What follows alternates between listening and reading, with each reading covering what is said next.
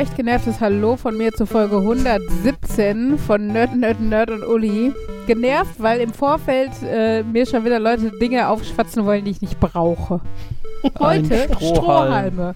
Mehrwegstrohhalme von Tupperware. Die schwatze ich dir nicht auf, die haben wir schon. Wir haben nicht die Mehrwegstrohhalme von Tupperware. Nein, Ach so, Fabian. stimmt. Wir haben die Bio-Zucker, Wir haben die äh, Faser. essbaren, weirden Strohhalme von DM. Uh, cool.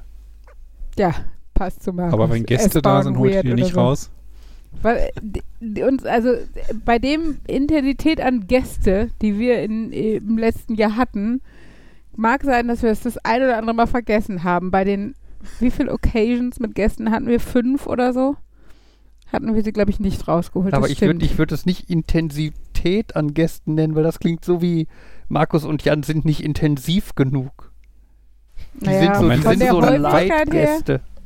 Sind das jetzt Mehrwegstrohhalme oder essbare Strohhalme? essbare. Fabian hat Mehrweg Mehrweggäste gesagt. oder essbare Gäste?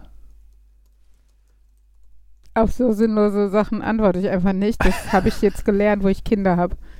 Kommt auch in der Beziehung zugute. Hey.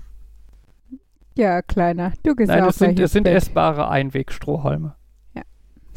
Essbare Mehrwegstrohhalme wäre noch komisch. Wär richtig Wieso? Man eklig. könnte sie essen, man kann sie aber auch mehrfach verwenden. Und dann hoffentlich nicht mehr essen, aber selbst das Verwenden wäre dann schon eklig. Oh Gott, in mir sträubt sich gerade Ja, alles. theoretisch könnte man sie Also- ja Der spülen. Vorteil ist, sie sind schwarz, da fällt Schimmel nicht auf.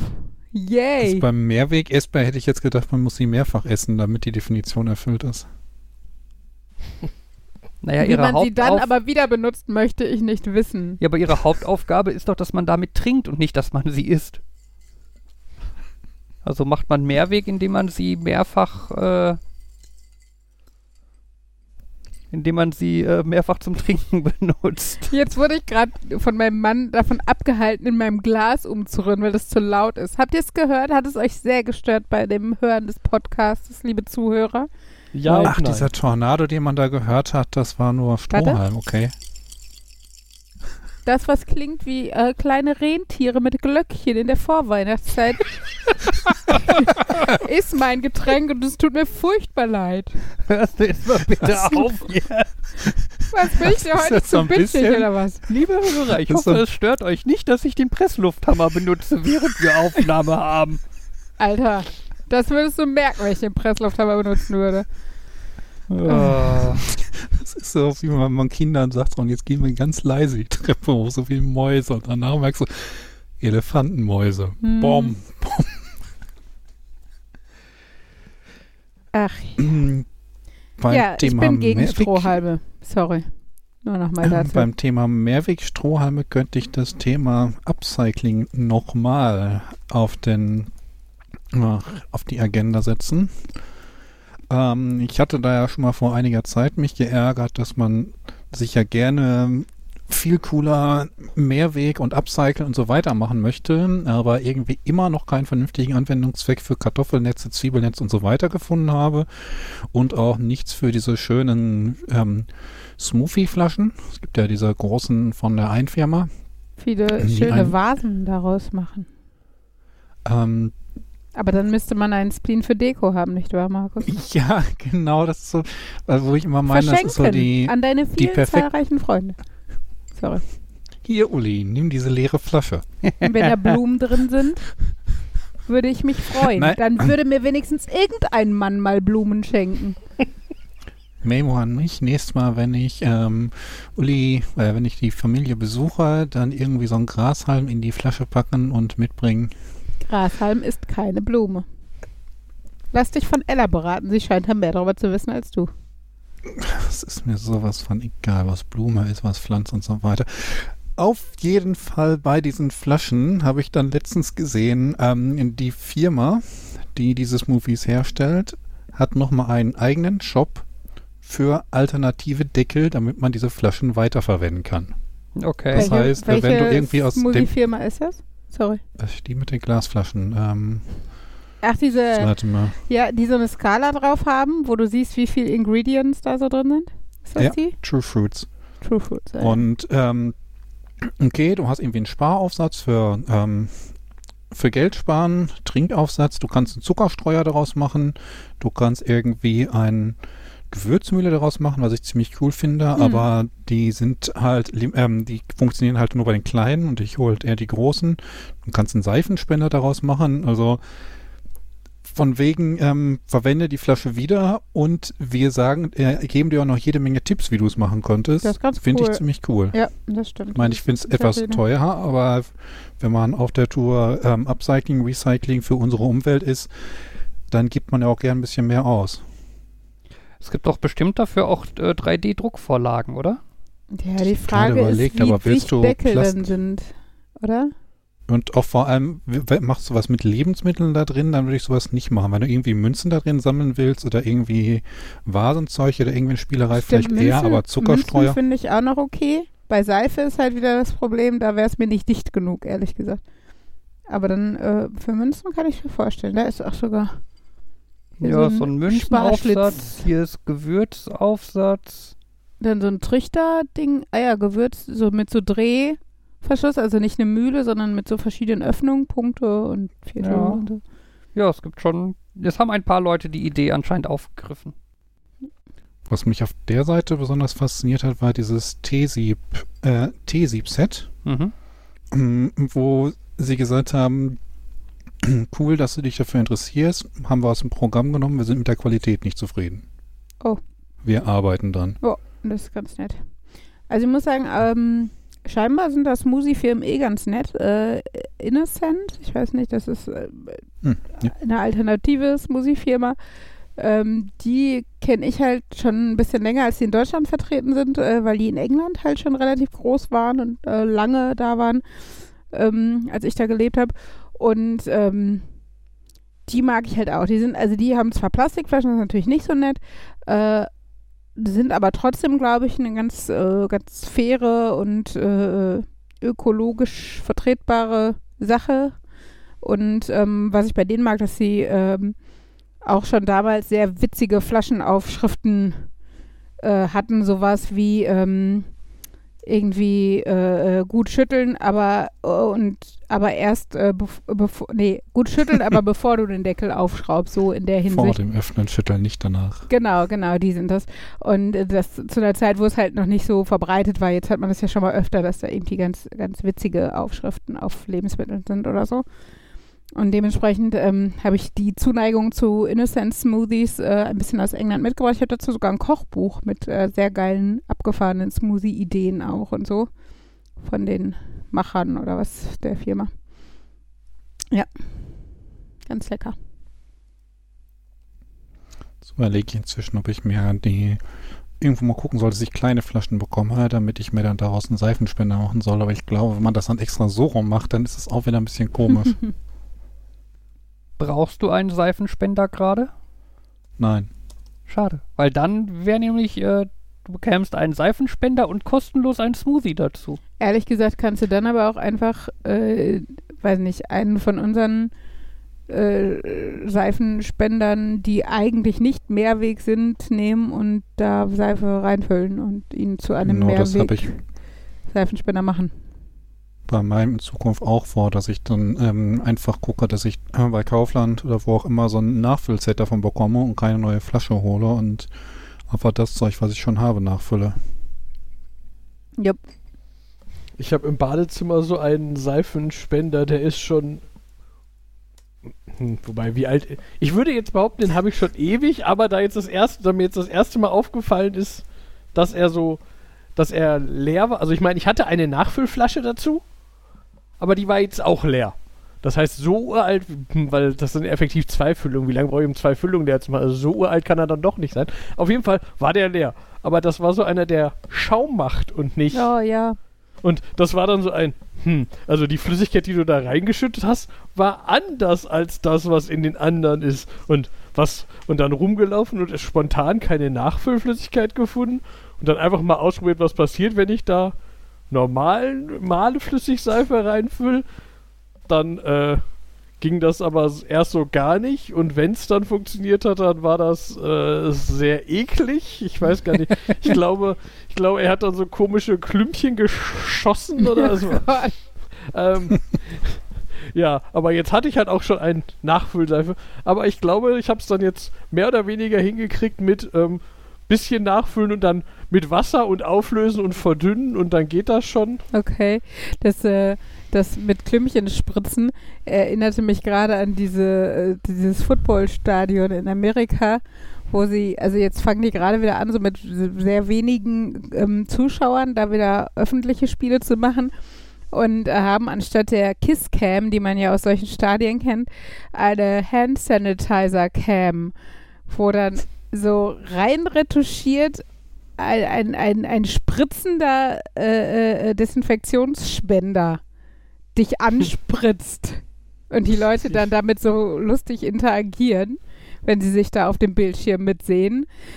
Und es weckt aber auch sehr eklige Assoziationen und äh, ja, weiß nicht, also da wünscht man sich dann doch die Kiss Cam back, ob, äh, also zurück, obwohl die naja, auch mal manchmal awkward Situationen hervorgerufen hat, aber naja. Ja, aber das hatte ich mich tatsächlich auch schon mal gefragt, wie die äh, äh, Schaumseifenspender das schaffen, ob das eine besondere Art des Spendemechanismus ist oder eine besondere Art der Seife, die da reingefüllt wird oder eine Mischung aus beidem. Also es scheint eine Mischung aus beidem zu sein. Also ich habe jetzt immer noch das Problem, dass ich äh, dadurch, dass ich halt einfach so frei nach Schnauze, hm, geht nicht gut, mach mal mehr Wasser und ach, und so äh, äh, nicht gut genug experimentiert habe. Jetzt ist die, äh, jetzt macht die wieder ordentlich Schaum, ähm, aber der, auch der ist äh, sehr energisch. Das heißt, wenn man die Hand drunter hält und drauf drückt, dann äh, schießt man dann, also man muss die Hand schon so ein bisschen vor die öffnen. Also das ist so ein, da ich den alleine benutze, ist das gut. Ich weiß nicht, Besuch könnte man damit, glaube ich, äh, ein bisschen verärgern. Das, aber das, das Problem hatte ich neulich allerdings exakt genauso auf Arbeit. Auch so ein Seifenspender, der aber nur ein bisschen geklemmt hat, deswegen musste man fester drücken. Und dieser Auswurfteil von dem Spender, der zeigt halt nicht wirklich nach unten, sondern einfach nur waagerecht. was dann auch dazu führte, dass man dann äh, komisch aussehende Flecken auf der Hose hatte. ähm, ja, ich habe dann ein äh, ein Post-it an den Spiegel geklebt, auf dem stand: Achtung, die Seife spritzt weit. äh, noch ein Grund mehr für Homeoffice. Ja. ja. Auch im Homeoffice kann die Seife weit spritzen. Ja, aber da sieht keiner die Flecken auf deiner Hose, falls du eine anhast. Ja, gut, das stimmt. Ach, ja. Sag mal, was machst du normalerweise im Office, Uli, wenn Gar du nix. dazu sagen musst, wenn man eine anhat? Ich auch, ja, im Homeoffice. Es geht ja ums Homeoffice.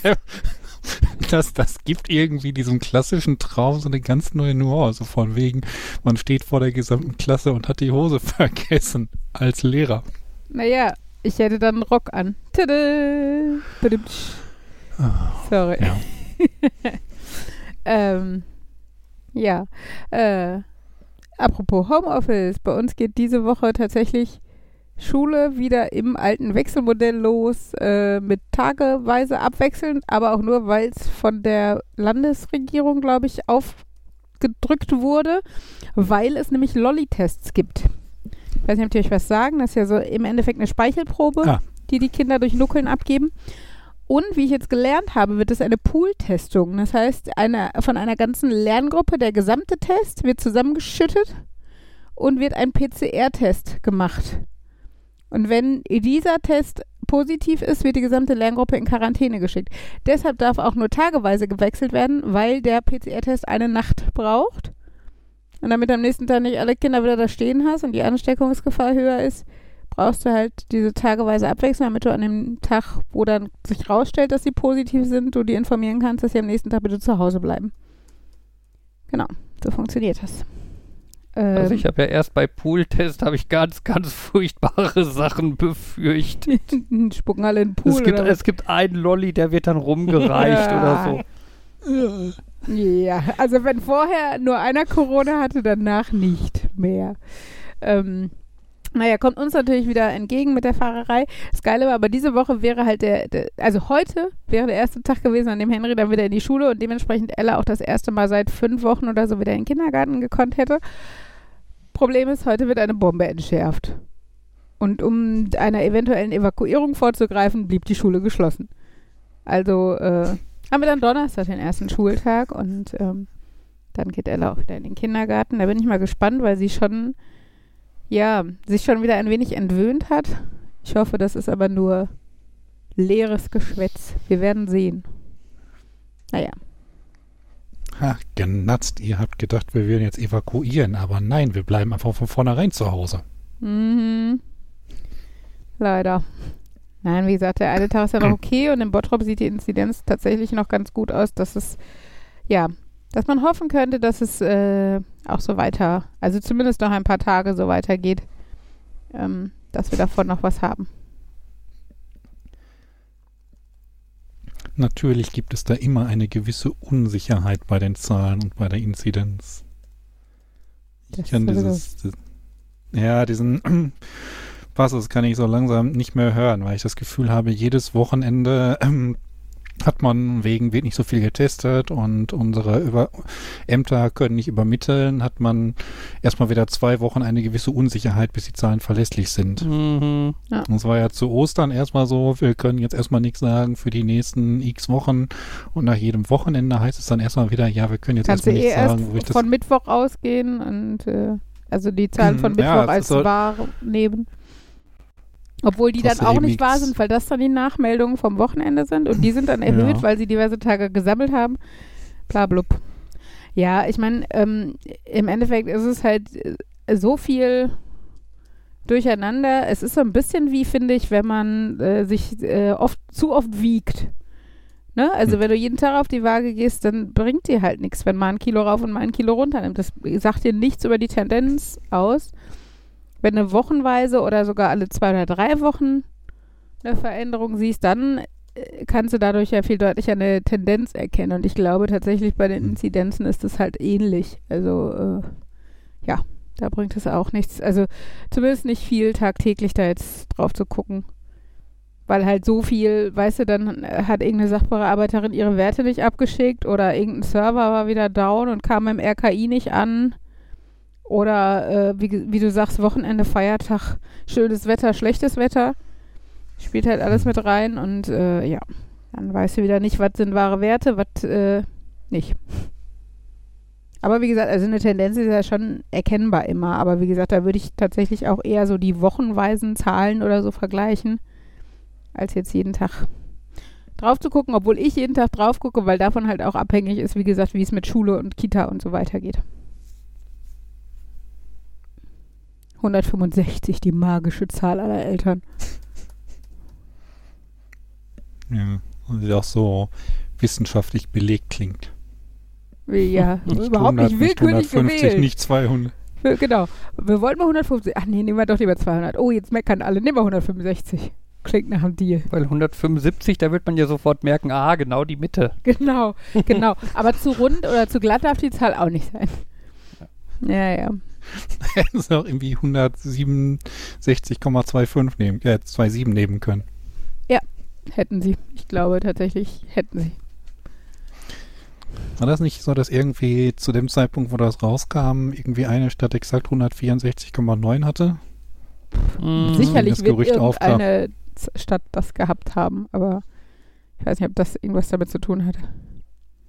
Ja, aber hatte ich heute noch weil äh, gelesen, weil, warte, wie war das? Ähm, für die äh, Einschränkungen und so, die entscheidende Zahl sind die tagesaktuellen Werte, also ohne die Nachmeldungen drin. Äh, das heißt, Nachmeldungen werden dabei quasi nicht beachtet.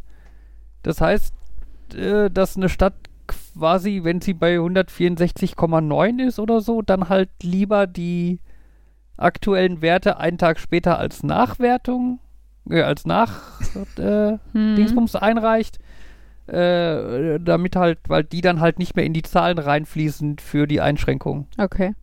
Irgendwie, das ist, ja. Aber es gibt so viele blöde Sachen, was ich jetzt auch gelernt habe, dass es scheinbar so ist, ähm, dass du nach dem Erkennen der Erkrankung, also durch einen Test oder so, giltst du, weiß ich was, 14 Tage, 28 Tage, irgendwie sowas, als erkrankt und danach nicht mehr. Das heißt, es gibt Leute, die liegen beatmet auf der Intensiv seit vier Wochen und Ja. gelten aber als genesen. In der Statistik tauchen sie als genesen auf. Okay. Das ist, ja, ist halt so, ne? Weil der Durchschnittsmensch, der Covid mit milden Symptomen hat, ist halt nach zwei oder drei Wochen mit der Chose durch. Außer du kriegst halt Long-Covid und so.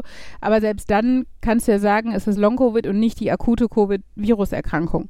So, das ist ja auch noch was anderes. Aber die Leute, die halt mit, mit einem, weiß ich was, multiplen Organversagen oder so auf der Intensiv liegen und beatmet werden mit einer ECMO oder so, die gelten trotzdem teilweise, wenn sie einfach schon sehr lange da liegen. Und das ist jetzt gerade oft der Fall, weil es halt die jungen, eher starken Menschen sind, die mittlerweile halt erkranken.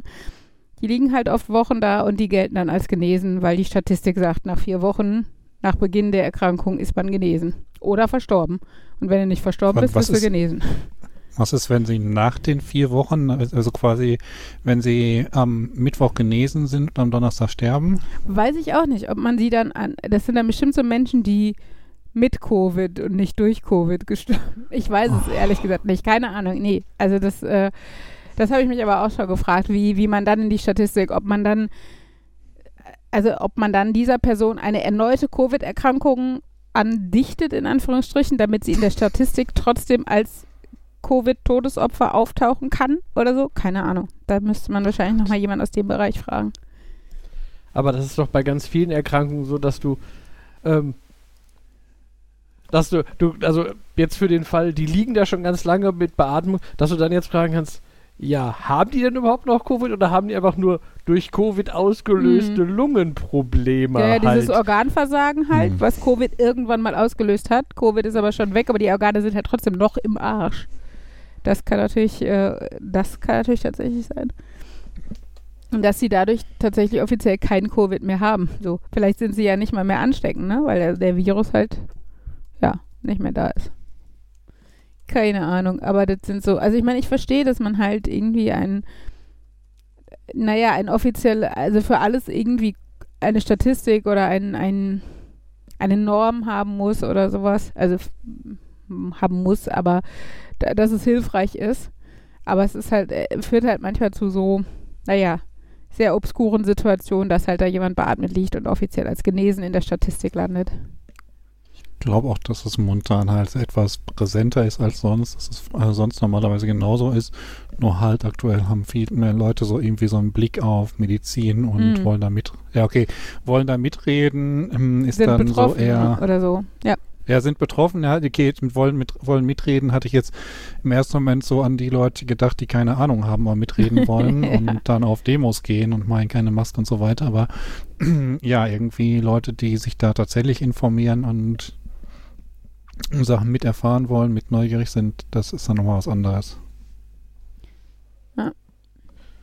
Hm. Obwohl da ja zum Beispiel, also selbst in dem Bereich, ähm, wo jetzt, ich sag mal, viele aufgeklärte und äh, ähm, eher wissenschaftlich rational denkende Menschen sind, ähm, ist ja jetzt, gibt es ja so viele Entscheidungen, also nicht über die Krankheit selber, sondern die Entscheidungen der Regierung und so, ähm, wo sich dann selbst da in den Kreisen schon wieder die Meinungen spalten, ne? Also sowas wie Notbremse oder die, die, die Impf, äh, die Befreiung für Geimpfte oder so, also die Freiheiten für Geimpfte und sowas, Mhm.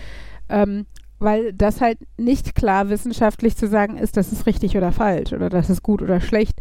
Selbst von einem wissenschaftlichen Standpunkt gibt es halt verschiedene Herangehensweisen und ähm, ja, man kann der einen oder der anderen Meinung sein und ähm, das finde ich halt ganz schwierig, weil das spaltet halt sogar, also äh, oder ja, man gerät dann sogar mit Menschen aneinander in Diskussionen, ähm, mit denen man eigentlich äh, viel auf einer Wellenlänge ist und auch bis jetzt das Gefühl hatte, politisch oder jetzt gerade wissenschaftlich in Bezug auf Covid, ähm, ja, da halt nichts zu befürchten hätte, weil sie halt keine Schwurbler, keine Querdenker, keine Leugner oder Impfgegner sind oder sowas. Aber dann kommen halt solche Detailfragen und da hat halt jeder einen anderen Fokus und ähm, ja, jeder eine andere Angst oder so. Ja, dann wird das, äh, werden halt selbst solche kleinen Themen dann wieder schwierig und spalten Gruppen, die eigentlich äh, ja ähnlich ticken, sag ich mal. Naja.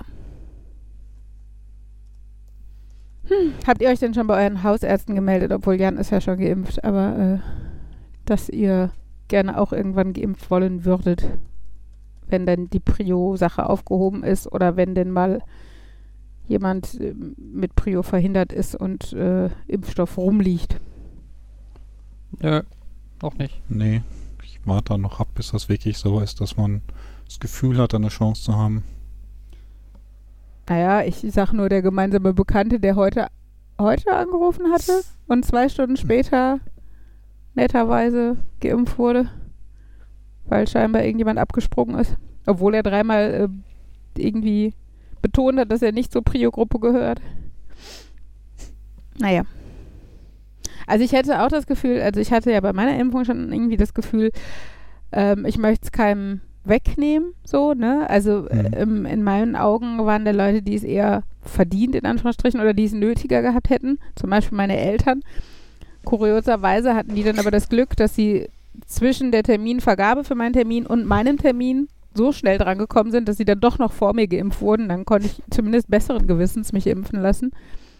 Ähm, aber der Punkt ist ja, ähm, der Arzt wird ja die Impfdosis auch keinem wegnehmen, um sie euch zu geben, sondern äh, es ist ja wirklich dann so, das würde halt sonst irgendwie verfallen oder da rumliegen und schlecht werden oder was auch immer. Oder er hat halt sonst niemanden, ne? Also und äh, ja, von daher weiß nicht. Was man sich dann vielleicht noch überlegen müsste, wäre halt die Frage, wäre man bereit, äh, Astra zu nehmen? Ihr seid jetzt zwar keine Frauen, aber doch deutlich unter 60. Und ähm, ist halt dann die Frage, ne? Wenn man, ähm, ist einem die Impfung vielleicht so wichtig, dass man, also weil man weiß, dass man bei Astra vielleicht eher eine Chance hätte, da irgendwo was zu kriegen, was übrig ist, weil viele der Älteren, was man ja jetzt so hört, ähm, dann sagen, nee, dann will ich lieber nicht, wenn ich dann Astra kriege, was ich halt auch etwas unsolidarisch finde, ehrlich gesagt. Ähm, genau, aber dann hätte man halt vielleicht die Chance, Astra schneller zu kriegen und das muss man, also das finde ich tatsächlich eine schwere Entscheidung, wenn man sich die, also wenn man die selber treffen muss oder sollte. Mein Problem ist eher, dass das voraussetzt, dass ich einen Hausarzt habe, mit dem ich interagiere. nachdem ich Ja, dann, das nachdem ich ja ich. jahrelang keinen hatte, habe ich mir ja einen gesucht, der dann aber kurz danach zugemacht hat, aber dann äh, hat, warte, hat einer die Praxis übernommen? Wie war das? Hat einer die Praxis übernommen? Ja, ich glaube, dann hat einer die Praxis übernommen, aber auch nur kurz. Und dann hieß es, ja, nein, gar nicht wahr. Er hat seine Praxis zugemacht, hat gesagt, die Akten gehen jetzt weiter zu irgendeiner anderen Arztpraxis. Ähm, die würden mich dann übernehmen. Dann habe ich da angerufen und festgestellt, da saß der sogar noch, der Arzt, nämlich für so eine Übergangszeit. Dann wurde der da ersetzt durch einen anderen Arzt, Mhm. der dann meine Akte übernommen hat, der dann aber auch wieder weg war. Und ähm, ja, also theoretisch habe ich eine Arztpraxis, die haben jetzt von ein bisschen Behandlung meine Akte, aber ich glaube, da ist kein Arzt mehr, mit dem ich schon mal interagiert habe. Ähm, Ja, aber frag, frag uns mal. Also, wir haben ja dann den Hausarzt gewechselt, als wir hingezogen sind. Wir waren in Dortmund bei einem richtig guten Hausarzt, fand ich, der auch politisch, also so medizinpolitisch und so sehr auf Zack war. Ähm, genau, und ähm, mit einer super Praxis oder super Praxisorganisation.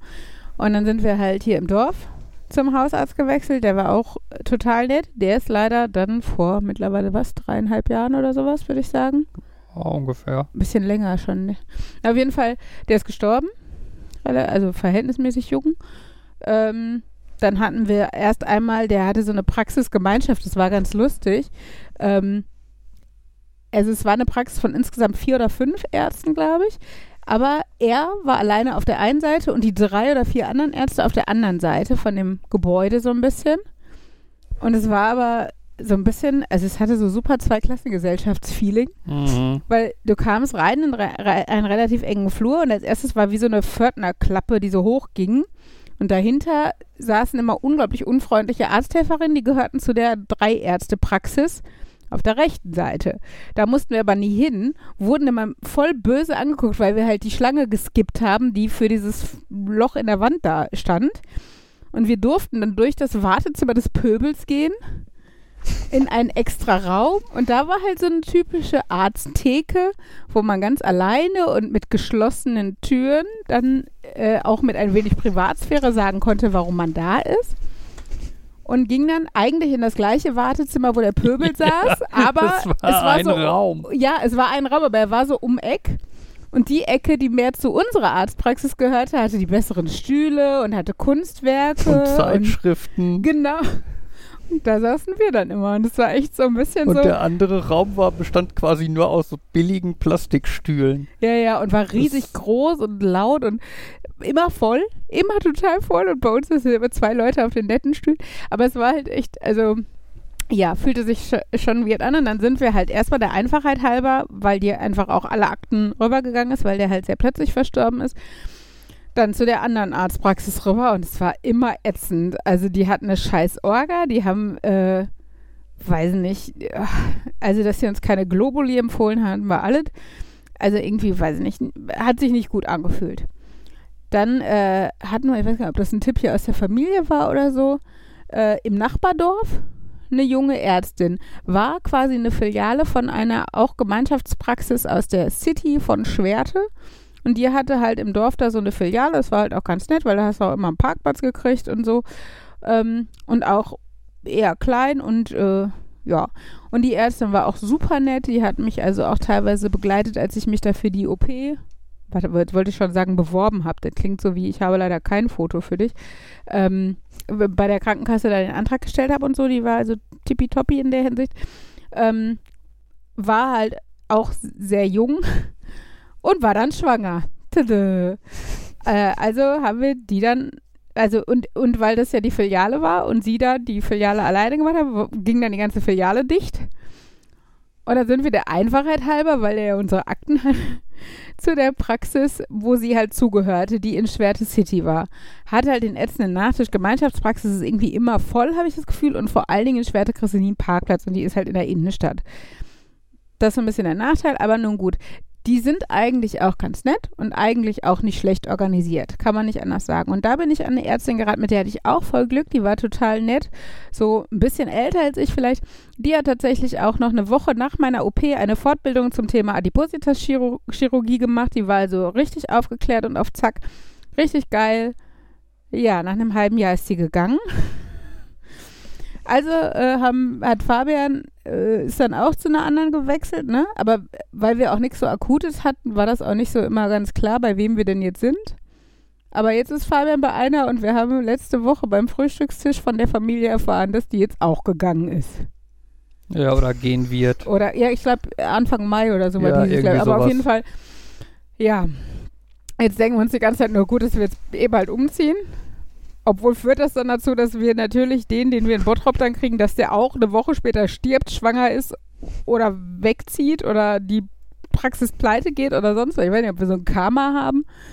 Also Aber- wenn ihr, wenn ihr zufällig in Bottrop wohnt Mhm. und diesen Podcast hört und mit eurem Hausarzt unzufrieden seid, Sagt uns, welchen wir vom Markt kicken sollen. Genau. genau, wir kommen dahin und dann geht er Wir schon. sollten alle die nehmen, die, die auf ihrer Homepage schon mit Homöopathie werben. Oh ja. Lass uns die. Das war nämlich der erste, den ich mir angeguckt habe, war der meines Vaters auf der Homepage und da stand schon irgendwas mit Homöopathie und alternative Heilungsgedönsformen und sowas. Und ich meine, so ein bisschen haben ja viele irgendwie, zumindest sowas in Ansätzen, ne? Also der eine hatte dann zumindest nur in Anführungsstrichen Akupunktur.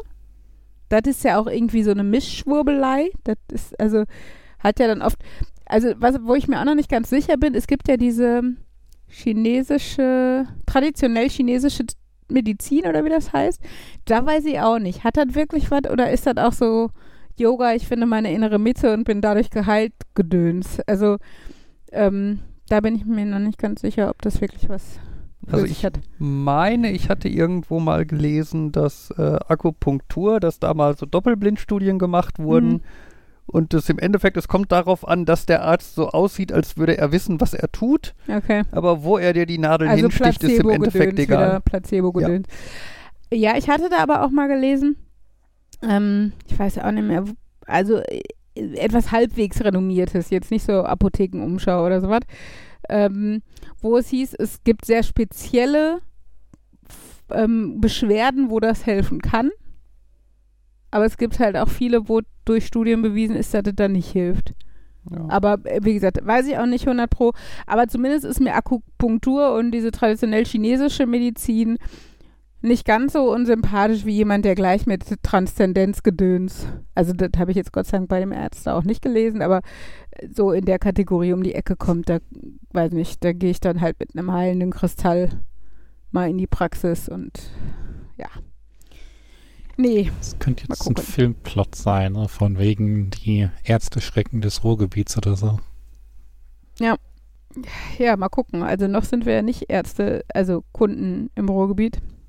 Obwohl, wie gesagt, ich hatte einen im Ruhrgebiet und den fand ich, also Dortmund Zentrum, der ist leider auch, ich glaube mittlerweile in Rente, habe ich letztens gelesen.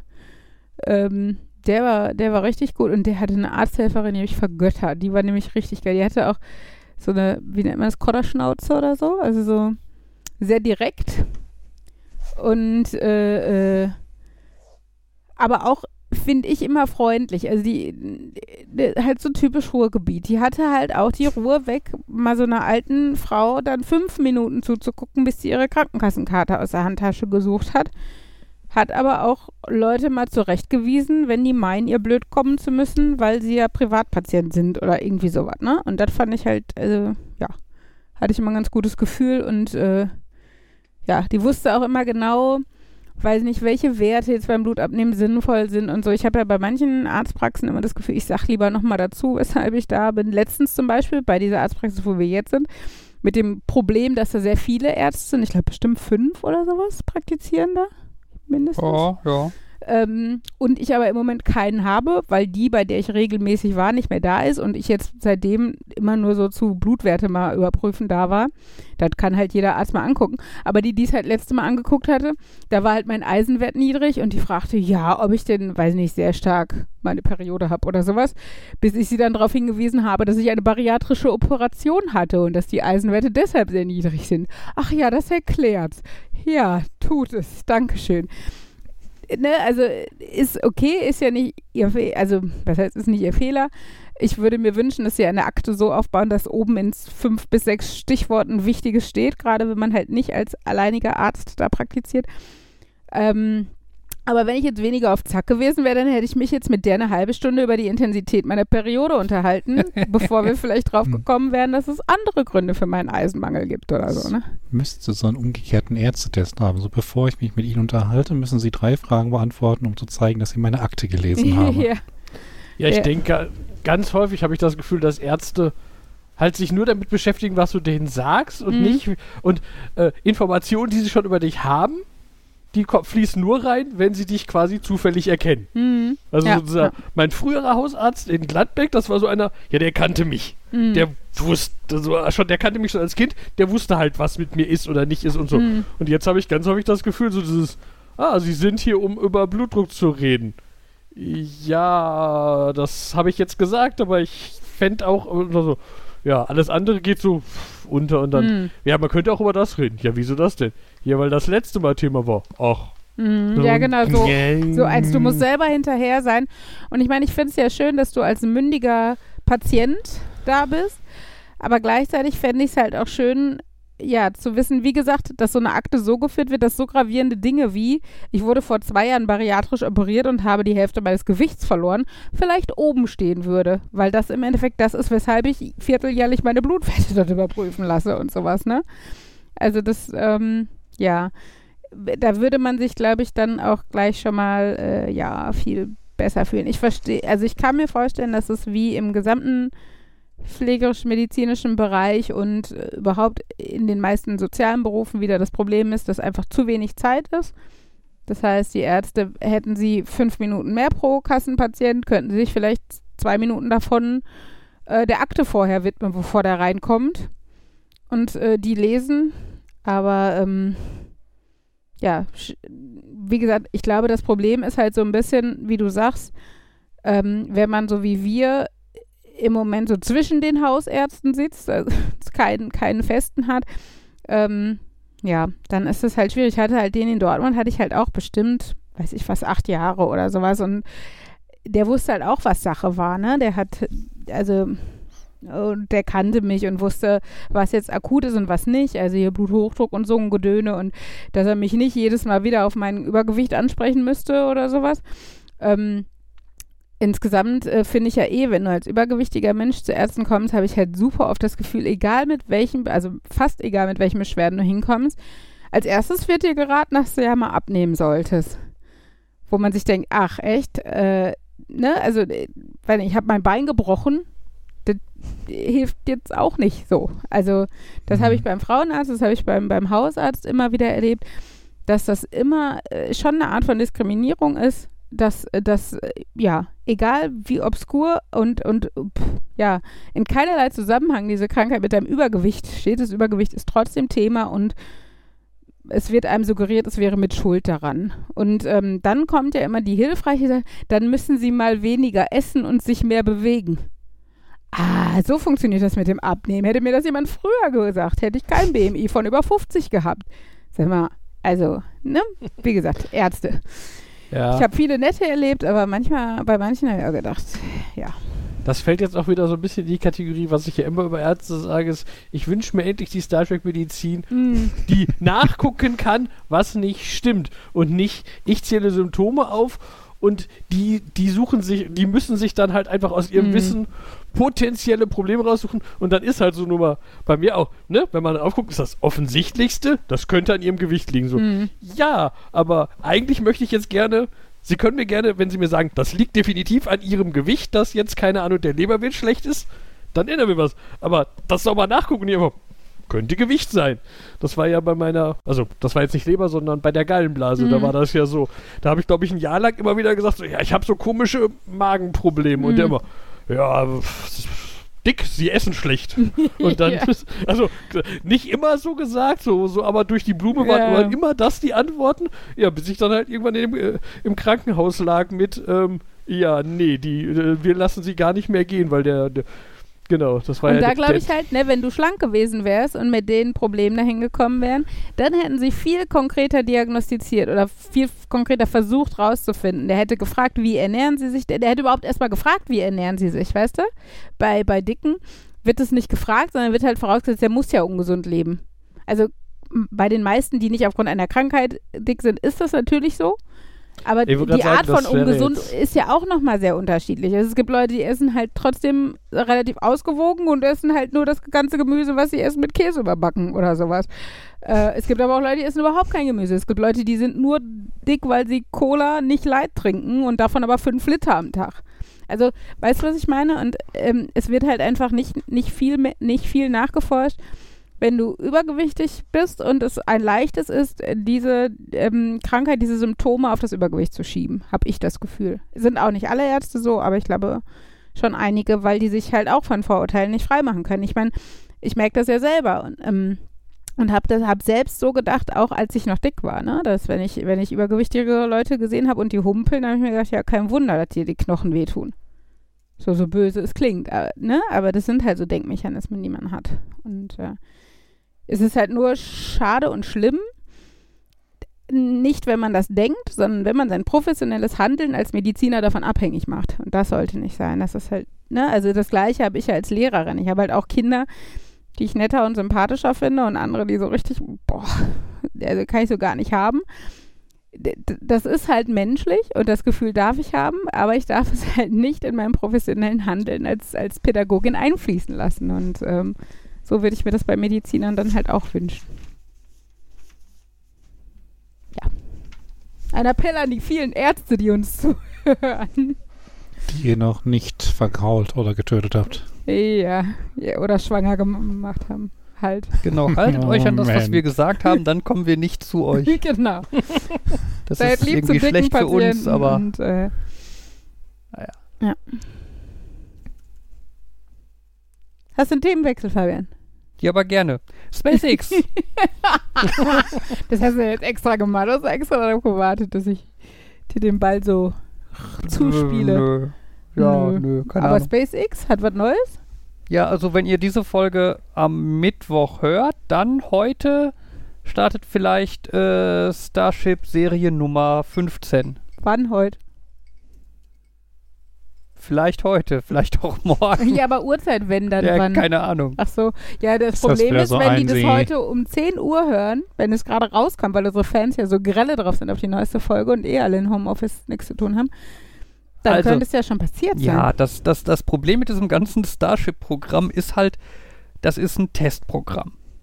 Ne? Das heißt, da wird eigentlich von Seiten von SpaceX nicht viel zu öffentlich gemacht. Es gibt da einfach eine gewisse, gewisse Fanbasis, äh, die halt einfach weiß, anhand welcher Infos man was festmachen kann. Ne? So ganz viele kleine Details und so, die halt darauf hinweisen, wann das äh, Starship äh, fliegen wird. Also zum Beispiel, äh, damit das Ding fliegen kann, muss eine Straßensperre existieren für die Straße, an dem, an dem da das Gebiet liegt, ne, dass da kein Auto langfahren darf, weil Hm? wäre halt doof, wenn das Raumschiff dann zufällig gerade abstürzt oder explodiert oder so. Ähm, es muss das nahegelegene Dorf evakuiert sein.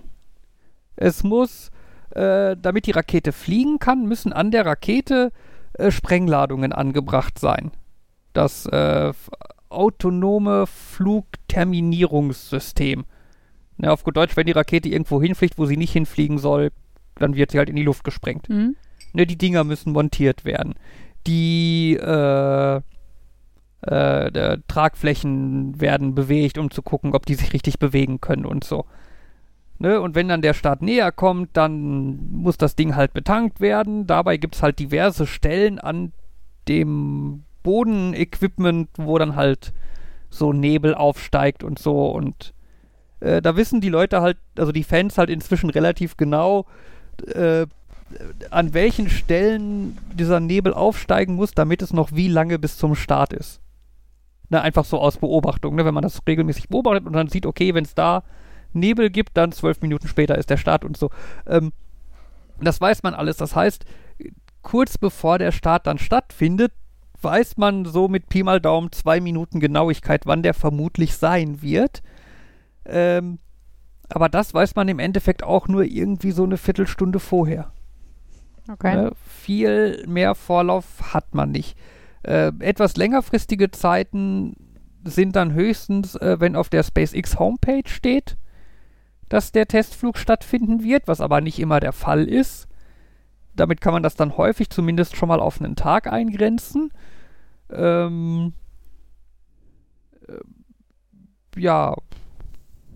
Ja, und das war's dann so in etwa, ne?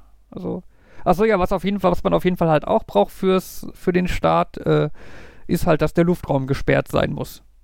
Und dann kann man halt gucken in den öffentlich zugänglichen Infos, wo Luftraumsperrungen sind und so, ob der Luftraum über dem Gelände gesperrt ist und wie lange der gesperrt ist, dann weiß man schon mal, dass grundsätzlich der Start nur in diesem Fenster stattfinden kann. Das Fenster geht morgen von, jetzt muss ich aus dem Kopf überlegen, unserer Zeit 14 Uhr bis 24 Uhr. Okay. Also wenn der Start morgen, also heute, also am Mittwoch stattfindet, dann wohl zwischen 14 und 24 Uhr. Aber Also nicht bevor das hier veröffentlicht wird. nee, eher danach. Außer ich verkacke morgen das mit dem Veröffentlichen dann vielleicht doch. Aber Ja. genau. Wenn es euch interessiert, ich poste wieder einen Link in den Show Notes, aber ich glaube, es interessiert eigentlich keinen und ich Das erzähle es nur so. Stimmt und- doch überhaupt nicht. Wir haben noch einige Nerds, die zuhören, die das auch spannend finden. Ja, aber ich, die, von denen ich spontan weiß, weiß ich, dass die eh up to date sind mit SpaceX. Ja, gut. Also ich weiß nicht, wie viele Leute tatsächlich äh, von, also für die meine Infos Wert haben. Gibt es eigentlich mal wieder das, was die äh, äh, letztes Jahr so viel gemacht haben mit den Satelliten? Das war immer so schön, wenn so, so Perlenketten von Satelliten da waren. Ja. Äh, in fünf Minuten startet die nächste Rakete. Aber mit Satelliten? Mit Satelliten. Mit so, mit so 60 Stück hintereinander? ja, genau, mit 60 Stück hintereinander. Sehen wir das? Äh, zeitlich gesehen, es ist, ist, ist das draußen bewölkt oder? Ja, es ist bewölkt. Äh, Nee, nee, wir also sehen es es nicht. ist teils, teils. Es ist, also. Okay, aber es würde über unseren Himmel gehen. Äh, ja. Weil, also ich fand das letztes Jahr so schön, weil das Witzige war halt, dass Fabian auch irgendwie zum Beispiel meine Familie über die Familiengruppe bei Telegram immer so up to date gehalten hat.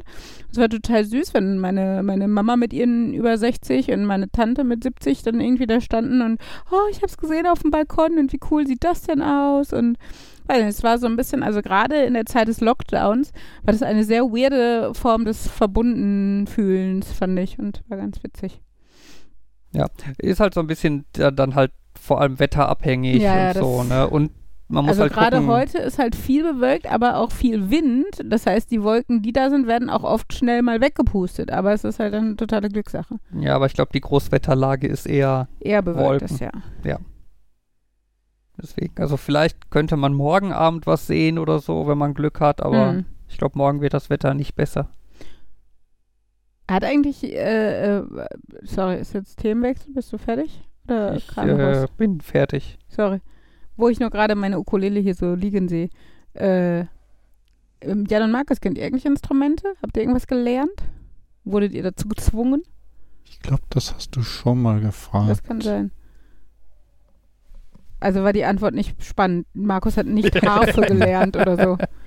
Das wäre Ja, so cool, ich glaube, oder? ich habe in der Schu Grundschule immer ein bisschen mit der Flöte probiert. ja, Block, mu- musstet ihr Blockflöte lernen? Blockflöte. So wie, wie alle irgendwie? irgendwie Nee, ja. müssen wir es nicht. Ich habe keine Ahnung, ob, also weiß ich nicht mehr. Jetzt kommt Zu raus, Jan ist Jazz-Trompeter, Markus spielt Harfe und äh, Nee, ich, nein. aber ich, ich glaube auch, wage das schon erwähnt zu haben, bei mir war das so ein, äh, ich war mal bei der Musikschule angemeldet, aber meine, äh, also erstmal war das so ein, die haben gesagt, ja, nee, wer, wer sich bei der Musikschule anmeldet, muss auch singen. Und das ah, war so das ein, war das. nein. Ja, ja. Und das, dann war das, war es irgendwie so weit, dass ich nur Gitarre lernen, nur in Anführungszeichen Gitarre lernen musste, aber ich war nicht motiviert zu üben, was halt auffällt, wenn man irgendwie drei Wochen am Stück mit einer, äh, mit gerissenen Seiten kommt und dann so, ach ja, da war was. Stimmt, das hattest du schon erzählt. Ja, Ja, es war okay. witzig, aber äh, ja, nicht so super spannend. also, Beim Thema Musik fällt mir aber ein, da hatte ich das letzte wieder festgestellt, das ist wieder so ein Punkt, wo wir sehr stark im Jetzt leben und nicht irgendwie beachten, dass nach uns auch noch was passieren wird. Ähm, was mir so ein bisschen da schon mal aufgefallen ist, ähm, bei Radio, wo man sagt, wir haben die Kurzwelle, oh mein Gott, es geht noch kürzer, haben wir die Ultrakurzwelle und dann haben wir die Frequenzen, wir haben High Frequency, oh, wir brauchen mehr, Very High Frequency, wir brauchen noch mehr, Ultra High Frequency. und ähm, beim Fernsehen ja auch, wo man sagt, wir hatten irgendwann Standard Definition und dann kam High Definition, oh mein Gott, das reicht nicht. 4K, nee, Ultra High, wir setzen da noch eins drauf. Und naja, ich habe letztens, äh, letztens am Wochenende wieder so ein Projekt ausgebuddelt, wo ich festgestellt habe, verdammt, da war ja noch was, was mit Musik zu tun hat. Und habe dann festgestellt, dass so irgendwie klassische Musik in verschiedene Bereiche unterteilt sind. So Mhm. klassisch, frühromantisch, spätromantisch, barock und barock ist, glaube ich, sogar vorklassisch und modern, die moderne, wo ich mir auch denke, so in 200 Jahren werden sie dann das, was, werden sie dann unser Zeitalter als moderne bezeichnen oder brauchen sie wieder eine völlig neue Skala, wo dann ihr jetziges modernes oder vielleicht sind sie dann endlich davon weg und nennen es die prämodern. und die Zeit. Ge- mach- Mach vielleicht einfach Jahreszahlen da dran, weil die sich nicht ändern, bis man die Zeitrechnung umstellt, aber irgendwie so einen Namen da dran zu setzen, ist und einen noch so, das jetzt das Moderne zu Ja, ja, nennen. das stimmt. Klar, man kann sagen, es, vielleicht ist irgendwann das Postmoderne, Postmoderne klassisch, aber, aber es gibt doch auch die moderne. Gibt's, ist das, ich weiß nicht mehr in ja, welchem aber das Bereich. meine ich ja. Ja, ja, aber die aber moderne das ist, ist- ist, schon vergangen in irgendeinem Bereich, glaube ich. Da Ich hat sich ja, die aber ich weiß- 20er oder sowas haben sich als die moderne bezeichnet oder so. Das meine Problem- ich, ich müsste das, ich müsste die Bücher dazu mal. Das war so im Bereich ich weiß aber auch 18. nicht, ob das im Bereich Musik war oder Kunst, Literatur, sucht ihr was aus, keine Ahnung. Ähm, aber ja, das ist, das ist, finde ich auch faszinierend. Gleichzeitig finde ich aber auch faszinierend, ähm, dass es doch im Moment so viele äh, Entwicklungen, Subkulturen, äh, Stilrichtungen gibt, dass ich jetzt nicht wüsste, was die in 200 Jahren als, äh, als, als Zeitgeist oder so definieren würden. Weißt du, was ich meine? Also wir haben ja von Metal und Rap und was auch immer, was jetzt so in ist und Pop und Rock und Indie und äh, Trance und was weiß ich.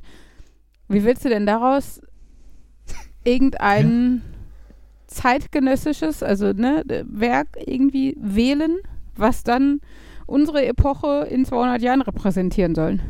Und waren die anderen so eindimensional, die anderen Zeiten, in denen Menschen gelebt haben, dass es dann nur die eine Stilrichtung gab, ehrlich gesagt? Also, ich glaube, es war halt lange Zeit so, dass es nicht so einfach war, wirklich Musik zu machen. Da sind wir ja heute mit, du kannst mal eben ein Instrument kaufen oder du kannst mal eben im Computer ein paar Tasten drücken, woanders. Aber ja, so grundsätzlich, wenn ich so die Klassiksammlungen angucke, habe ich auch das Gefühl, dass entweder unsere aktuelle Musik sehr komisch ist oder die frühere Musik sehr Hm. komisch.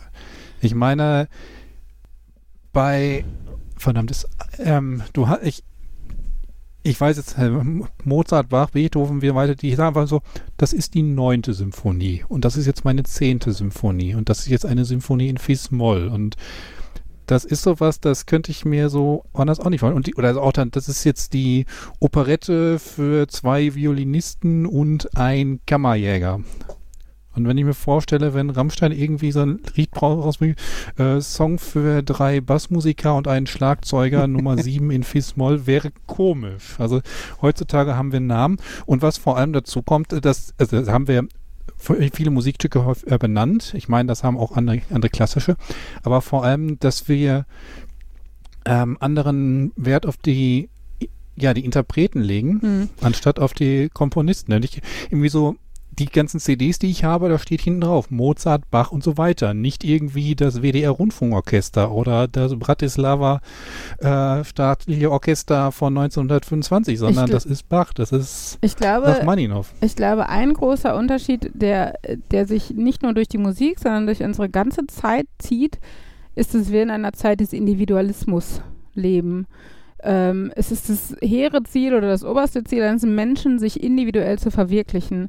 Und ich glaube, deshalb ist zum Beispiel Musik auch so, äh, so viel mehr mit dem Ausdruck von Gefühlen gekoppelt und nicht mehr ein Handwerk in dem Sinne. Also du musst ja, als, um als Musiker erfolgreich zu sein, man, es hilft schon, wenn du dein Handwerk verstehst oder wenn du singen kannst oder so. Aber ganz ehrlich, viele, die erfolgreich sind, können es auch nicht so gut. So, ne? Die haben halt gute Manager oder vermarkten sich gut oder, oder äh, sind authentisch äh, oder so in dem, was sie tun. Und ich glaube, auch, auch deshalb ist halt, haben wir Bandnamen, haben wir äh, äh, Künstlernamen, haben wir ähm, Titel für die Musik, weil wir mit dieser Musik was ausdrücken. Und klar, ein bisschen wollte das Mozart auch und so, ne? Der hat ja auch eine Story mit seiner Musik erzählt oder hier die Moldau oder was auch immer.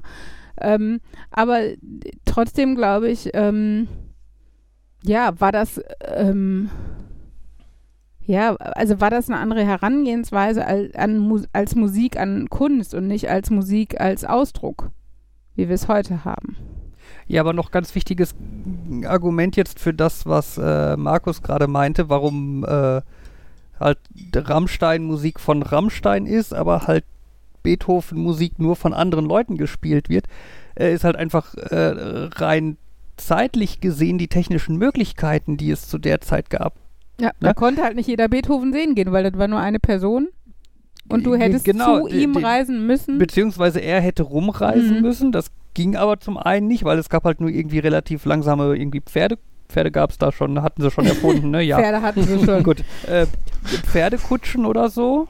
Also er ist Ne, ja sogar halt- rumgereist, aber Ja, dann haben aber wir da halt- 20 Monarchen Ne, gesehen mit, mit und Pferd, der braucht drei, drei, vier, fünf Wochen, um einmal durch Österreich zu. Ja, ja, und wie reiten, gesagt, ne? dann haben ihn die oberen 10, nicht genau. 10.000 Und es gab halt auch keine Möglichkeit, irgendwie Aufnahmen Ja. oder so anzufertigen. Das heißt wirklich, das Einzige, was du halt, was halt deine Möglichkeit war, die Werke von Beethoven irgendwie zu verbreiten, war halt die Noten Naja, zu nehmen und die irgendwelchen Orchestern zu geben und sagt, die hier, das dann spielt nachgespielt mal, haben. Ne? Und dann war trotzdem der Beethoven der Schaffer und der, der das toll gemacht hat, ist so ein bisschen wie die Leute, die es bei TikTok nachsingen. das ist halt auf jeden Fall das, die im Endeffekt, so hat man ja heutzutage noch die Werte von Beethoven. Ne? Beethoven hat sie gesp Ja, ja. geschrieben und irgendjemand hat sie gespielt. Jeder, ne? manchmal, jeder manchmal, Rapper hatte schon ein paar Chelbekadern im Lied. Ja, aber jetzt halt Beispiel. auch, wenn du halt irgendwie Klassik-CDs oder so im Regal stehen hast, ne? Ja. dann hast du vielleicht dann äh, Beethovens neunte Sinfonie gespielt vom Rundfunktanzorchester Ehrenfeld, was weiß ich, wenn es halt ein berühmtes Orchester ist. Aber Naja. Das ist halt auch schon quasi optional. Ne? Vielleicht ist es auch einfach nur Beethovens neunte Sinfonie. Naja, ja. Das stimmt schon.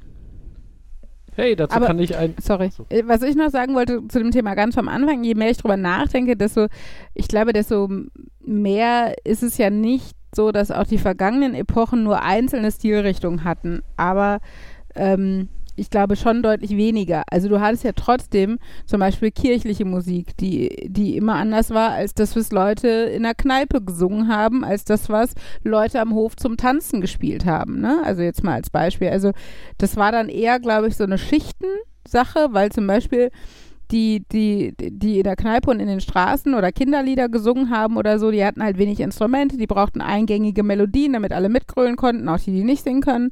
Ne? Und die beim Hof wollten halt demonstrieren, dass sie irgendwie geil sind und Geld haben und abgefahrene Instrumente wie ein Cembalo da stehen haben können oder sowas.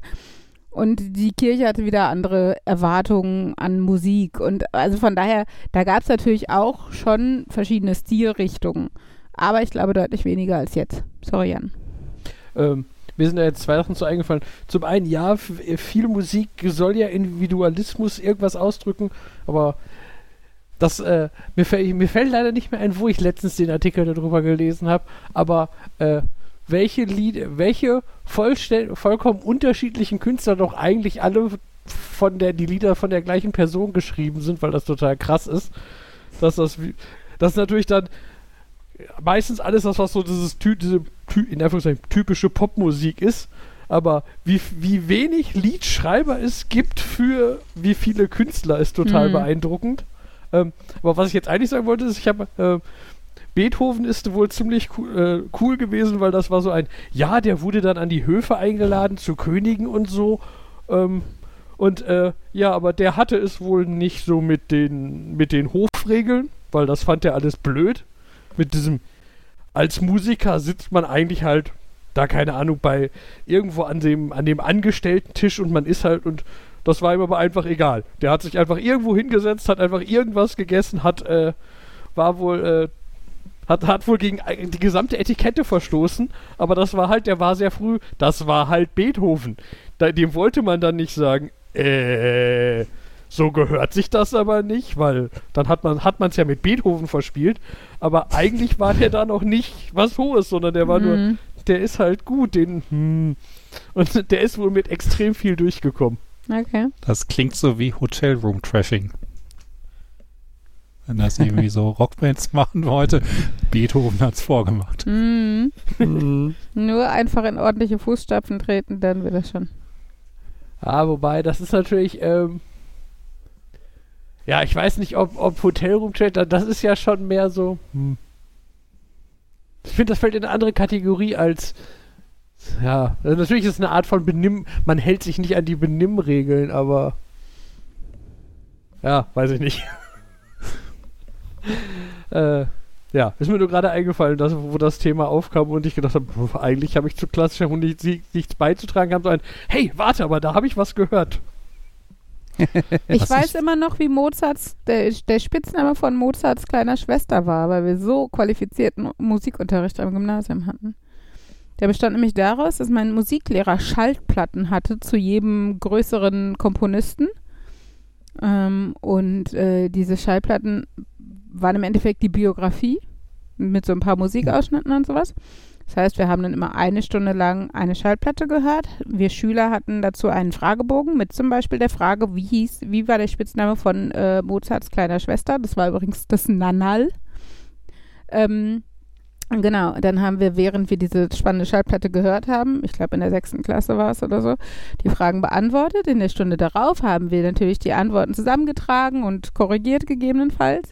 Dann hatten wir bis zu einer Stunde darauf Zeit, die Antworten auswendig zu lernen. Und in der dritten Stunde der jeweiligen Reihe wurden wir abgefragt. Und das ging dann von neuem los mit der nächsten Schallplatte. Was für ein wundervoller Musikunterricht. Das hat Lust auf mehr gemacht. War Naja. das Musik auf der Schallplatte oder war das nur jemand, der die Biografie vorgelesen hat? Wie gesagt, es waren so ein paar Ausschnitte mal, ne? Wenn er dann gesagt hat, irgendwie, wie gesagt, bei, wer hat die Moldau nochmal gemacht irgendwie? Wer war das? Das war nicht Tchaikovsky, oder? Äh, Ja, Tchaikovsky verbinde ich mit anderen Sachen. oh, warte mal, das war. Ich google es auch. Smetana. Smetana, ja.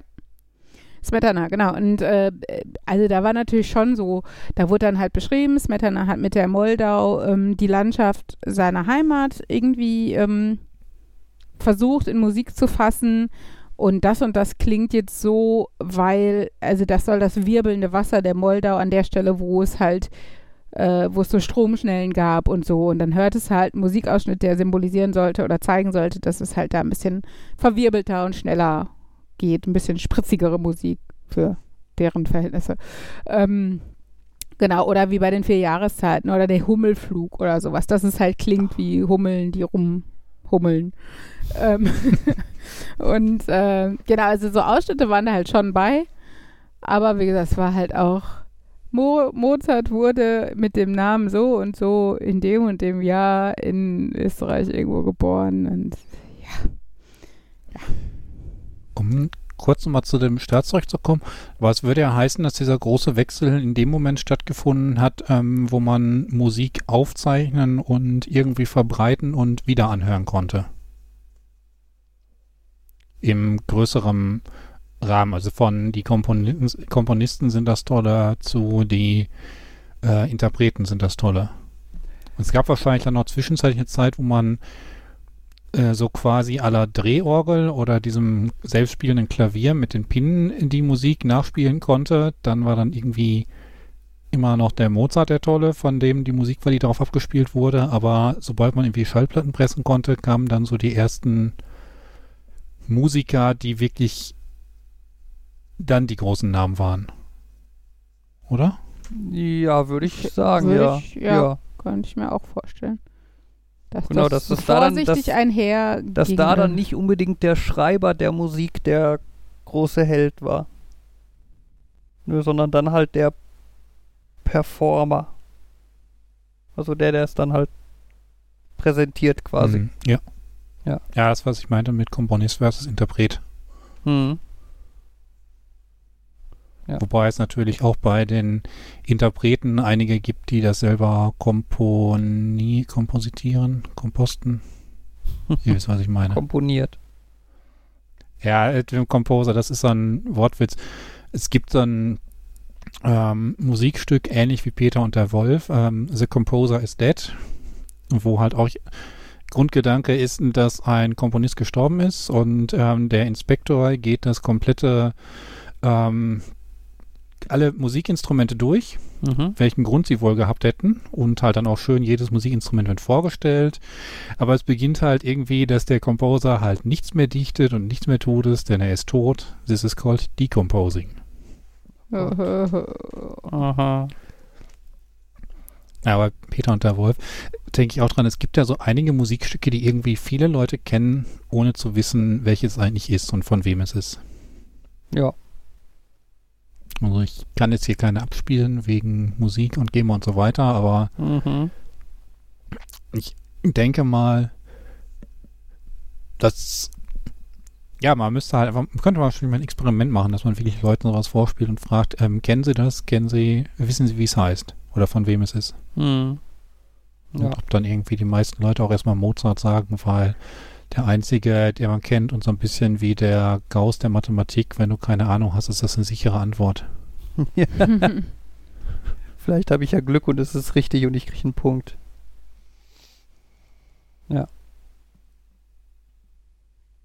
Habt ihr so Lieblingsklassische Musikstücke? Zählt das Intro von Star Trek The Next Generation?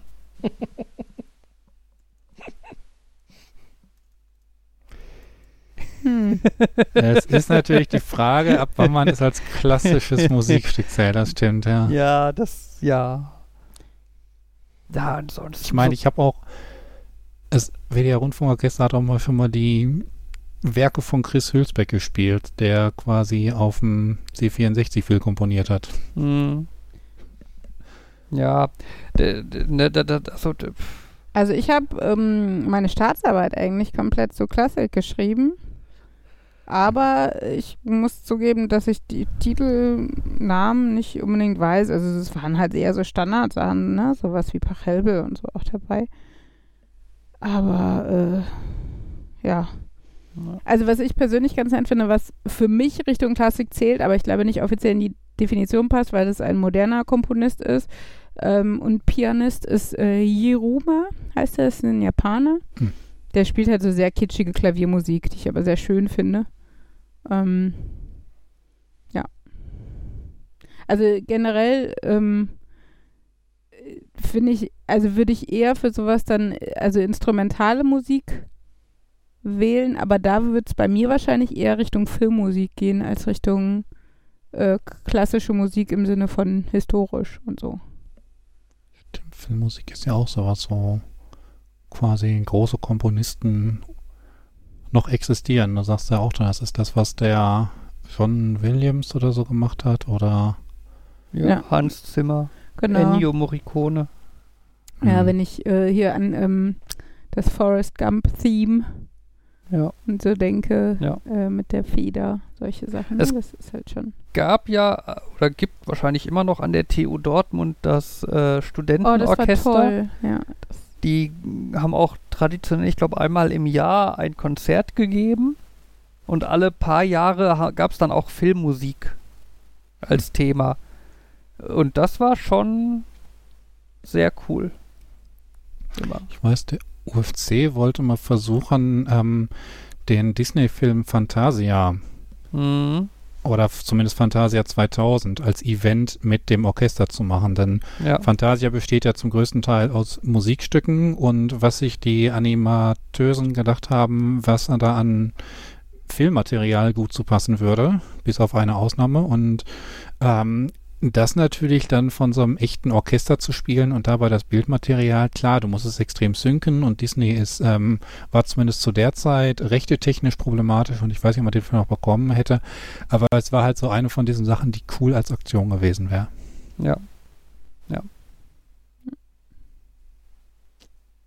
Ja, das war ja generell früher, ne? das ist ja Sachen, die man gar nicht so wusste. Äh, die, die ganzen Stummfilme.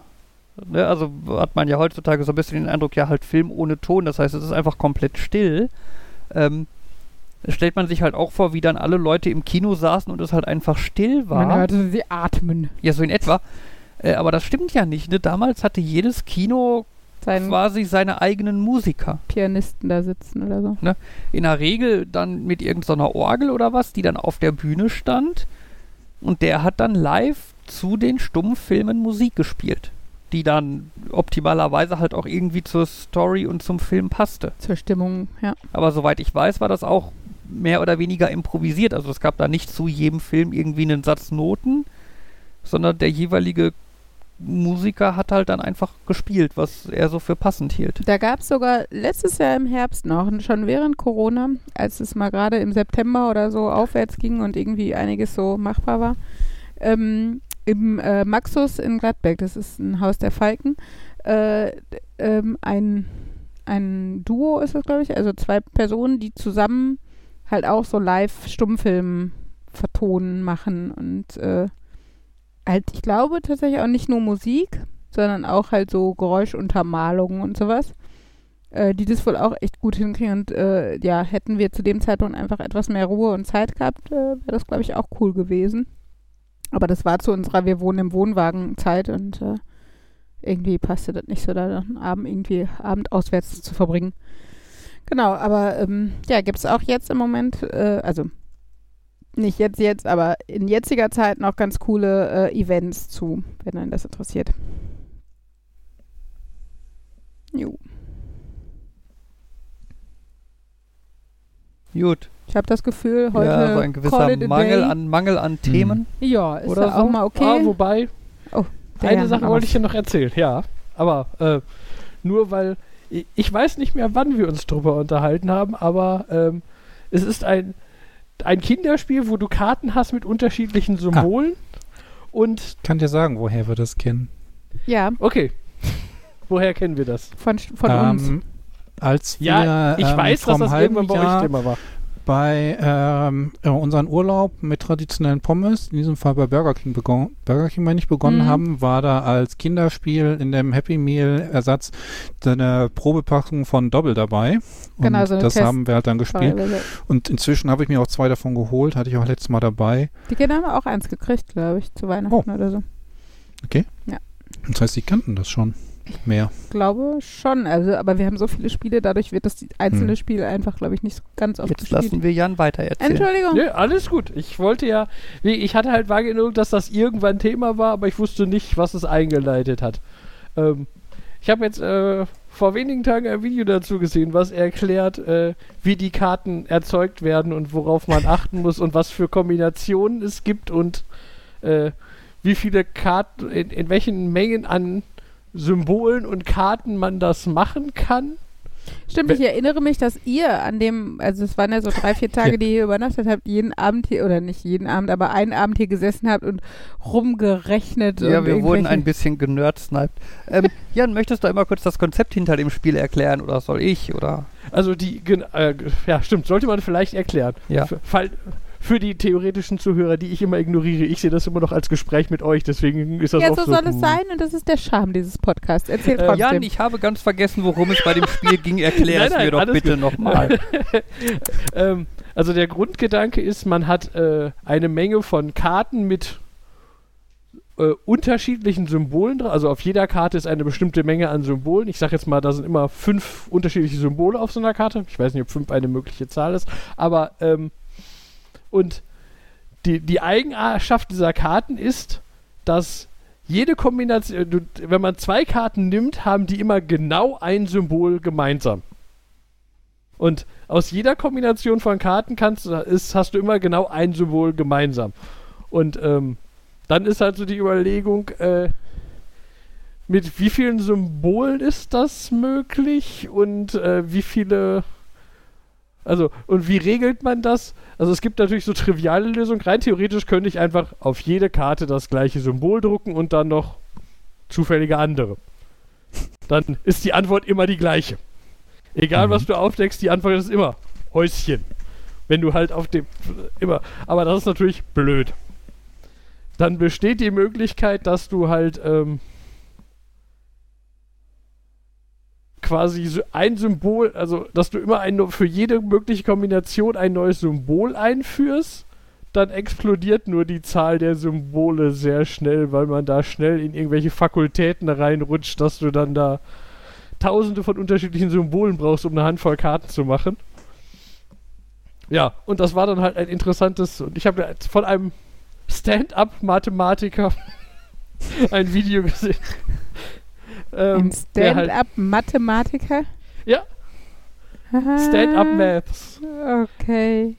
Ähm, ja, der macht halt, der ist, ähm, der ist an einer Uni als, äh, wie heißt das, Maths Communicator. Also der geht halt, der geht halt rum und versucht Kindern zu vermitteln und nicht nur Kindern, also ganz allgemeinen Leuten, aber vor allem halt Kindern und Jugendlichen. Mathe kann Spaß machen und es ist äh, Muss es aber nicht. Sorry. Gen genau, das ist das Problem. Das, äh, das ist halt, es ist im Allgemeinen nicht Mathe, das langweilig ist, sondern dieses gezwungene Mathe lernen müssen, was Mhm. eigentlich nervig ist. Und dann, und macht dann halt Videos zu allen möglichen Sachen, irgendwie welche Wahrscheinlichkeiten und ähm, äh, ja, und alles Mögliche halt. Macht halt so viele, also was man kennt, wie groß ist die, wie viele Leute musst du in einem Raum haben, dass die Wahrscheinlichkeit über 50% ist, dass zwei einen Geburtstag teilen. Das ist Mhm. ja so ein bekanntes, 23. Ja, ja, ja. genau, das ist so ein bekanntes Rätsel. Und das ist halt so die Art von Mathematik, die ihr dann gerne rumträgt, einfach so dieses interessante Themen, über die man sich unterhalten kann, die einen überraschen können und oder halt auch nicht. Also der hat auch ein Buch geschrieben, irgendwie ein ganzes Buch nur voll Sachen, wo Mathe leider schiefgelaufen ist. Ach, der ist das. Genau. Ist Ähm, das äh, Humble Pie? Genau. Okay. Klasse. Da habe ich, glaube ich, also von dem Buch habe ich, glaube ich, auch schon mal erzählt. Mhm. Ähm, ja.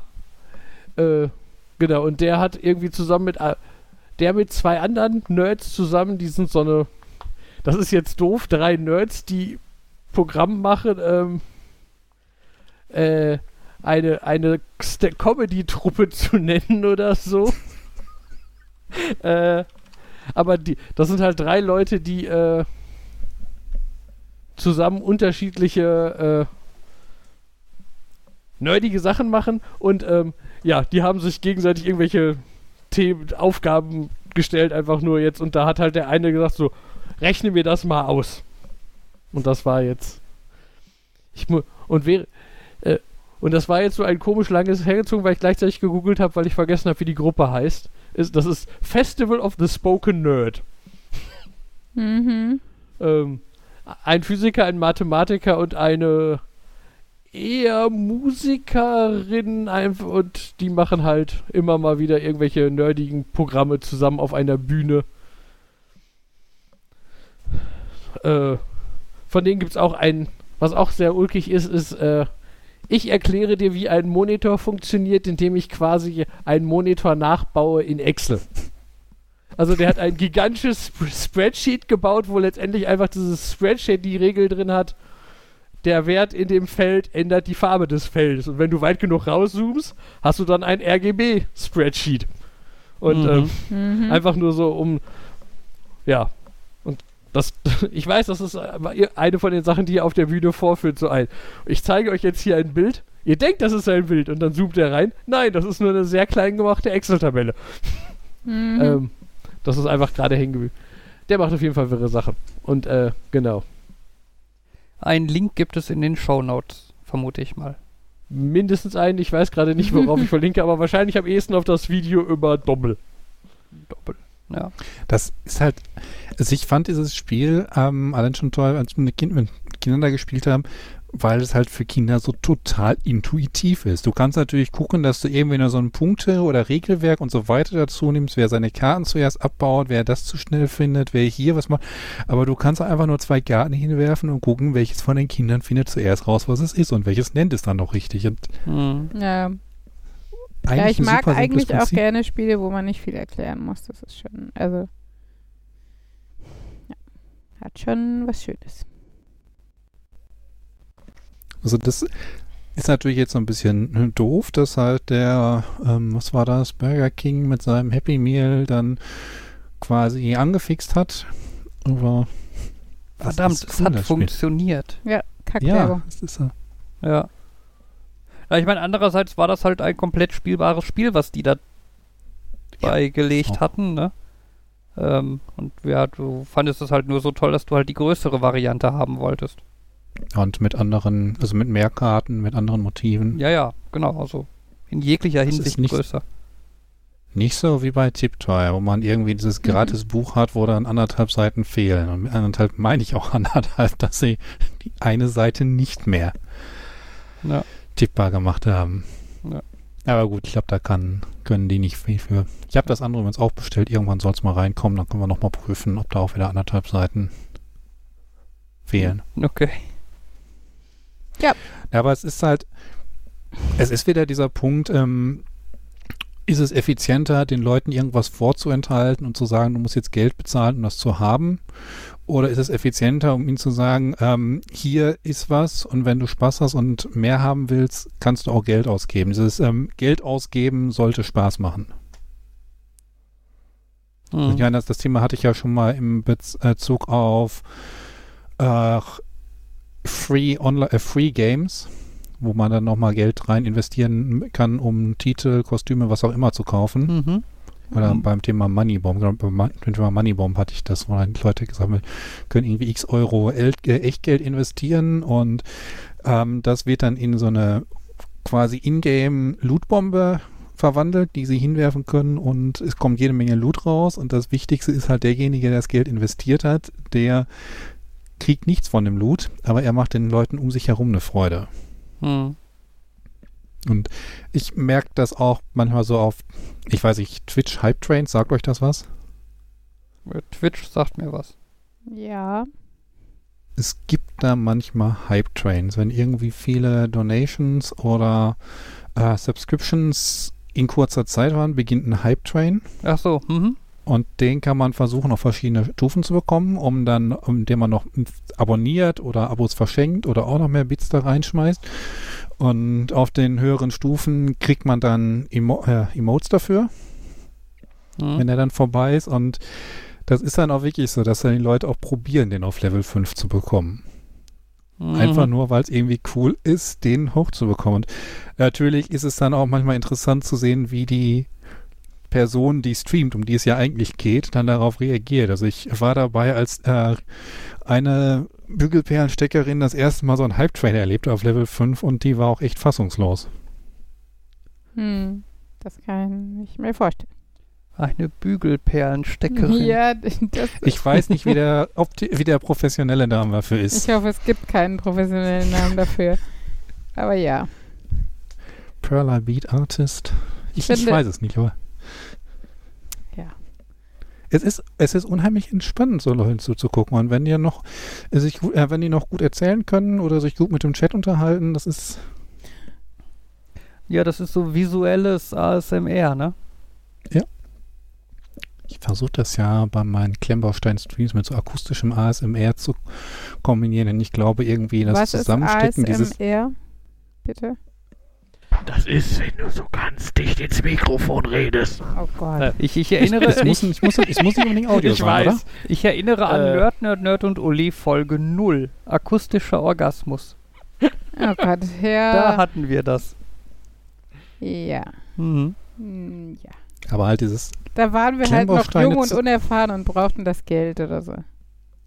Klemmbausteines zusammenklicken, dieses Klicken. Ich glaube, das ist für viele Leute so eine Erinnerung. Oder das Geräusch von verschiedenen Steinen, die so aneinander reiben, wenn man sie durchwühlt. Das ist schön. Oh toll, Naja. Uli, wir werden, wir könnten oben in unserer riesen Lego-Kiste wühlen und damit reich werden. Mhm. Wobei ich finde, ich finde, die ist so fucking laut. Ja. Da ist so viel Lego drin und wenn du irgendwelche kleinen Teile brauchst, dann musst du dich halt quasi nach unten durchwühlen.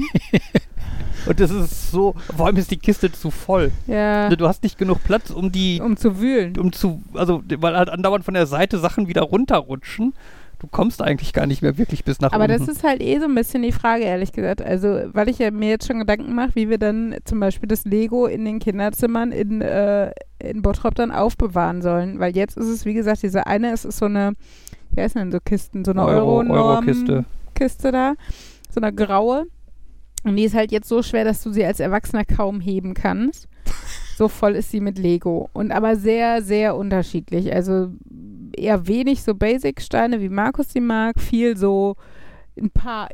Es werden schon viele sein, einfach weil es insgesamt ultra viele sind. Aber der Anteil ist nicht so gigantisch. Es sind super viele so, äh, so, so, so Plexiglas-Visierteile und Raumschiffgedöns quasi. Genau, genau. Viel so Raumschiffgedöns halt. Und äh, das ist ultra cool. Ich fände es ja richtig geil, wenn ich jetzt wüsste, ich mache das nicht für die Kinder, sondern für Fabian zum Bauen oder für mich oder für die Kinder, wenn sie älter sind und diese Ordnung beibehalten, dann fände ich es halt richtig geil, super viele Fächer zu machen, wo man es dann halt, wo man diese Plexiglasteile alle in einem Fach hat, wo man den Rest nach Farben und vielleicht sogar auch irgendwie noch nach Größen geordnet hätte oder sowas. Und eins, wo nur Fenster und Türen drin sind und äh, ne, eins, wo, wo Fahrzeugteile, also Räder und sowas drin sind.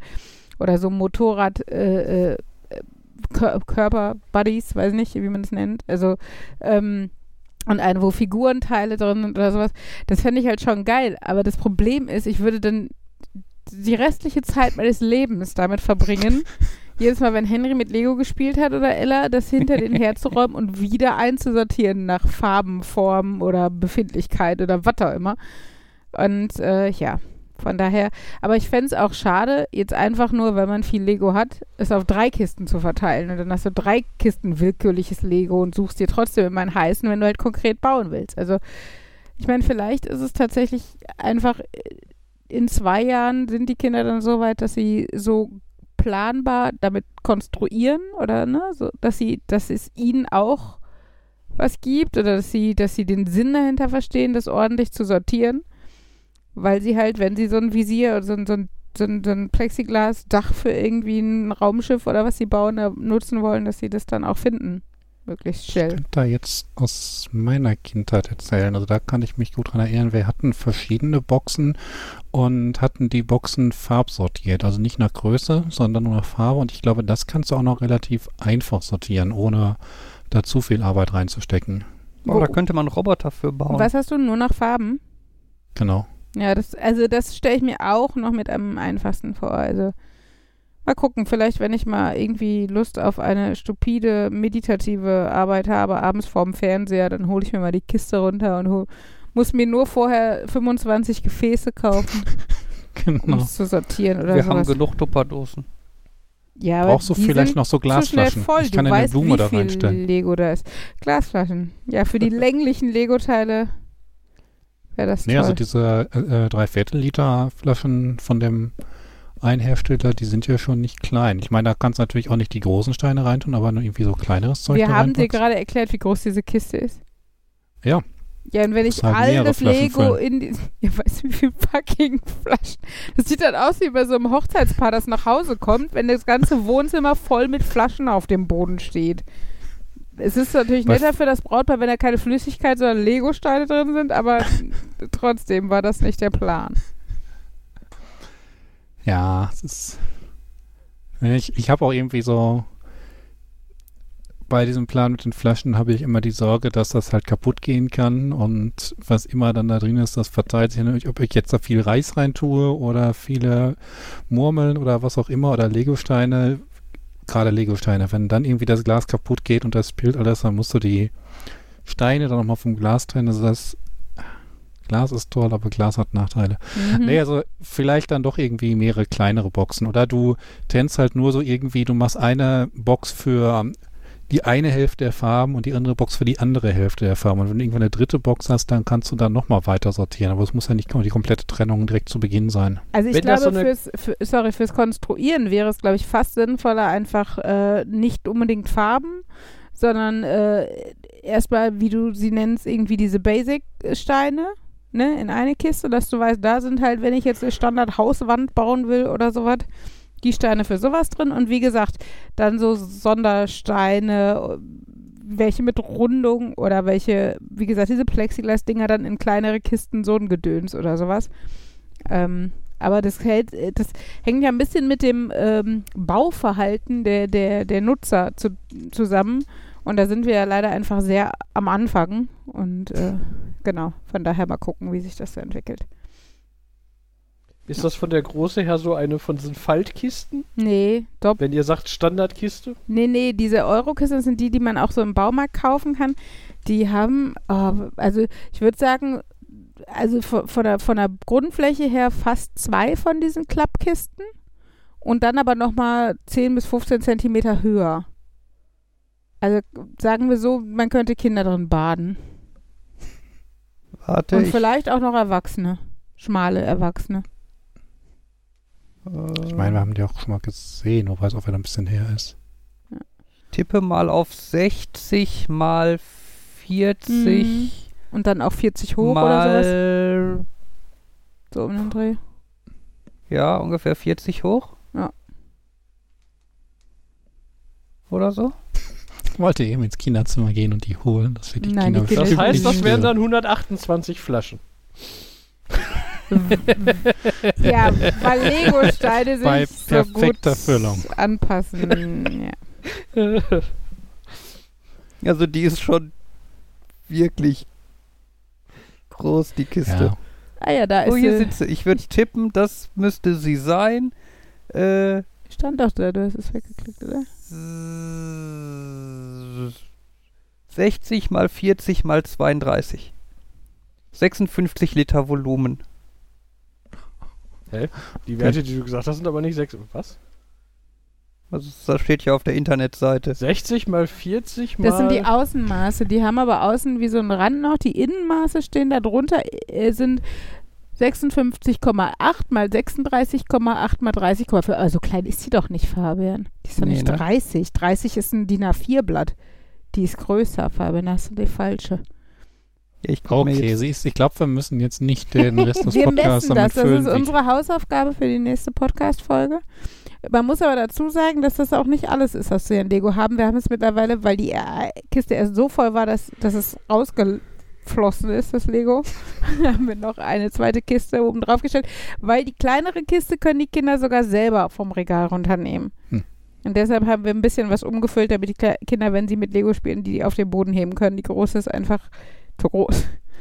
Wir zeigen euch mal. Weil- Vielleicht machen wir mal ein Foto von unserem Lego. Bei Lego Ort. und rausfließen denke ich jetzt wieder an dieses Katzen sind Flüssigkeiten und Sitzsäcke sind Flüssigkeiten Mhm. Thema. So, ich glaube, jetzt haben wir doch noch überraschend lange über ein, ein, ein Anhängselthema gesprochen.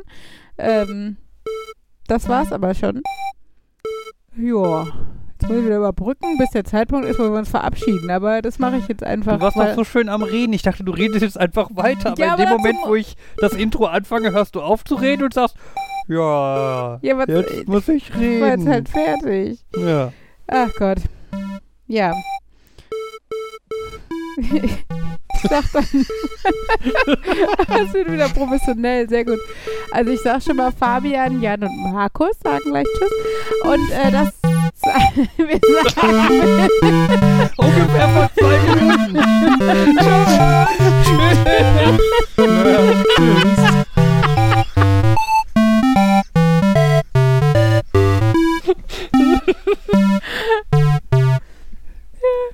Sorry, aber ich fand das Geilste, war das Markus wie so Tourette-mäßig Nerd da reingerufen. Ja, aber wir verabschieden uns auch mit Nerd, Nerd, Nerd. Uli. Ja, aber wenn du der Einzige bist, der nur Nerd sagt.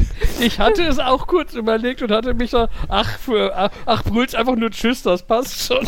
Das fand ich auch die eloquentere Variante, Jan. Also, aber. Ah.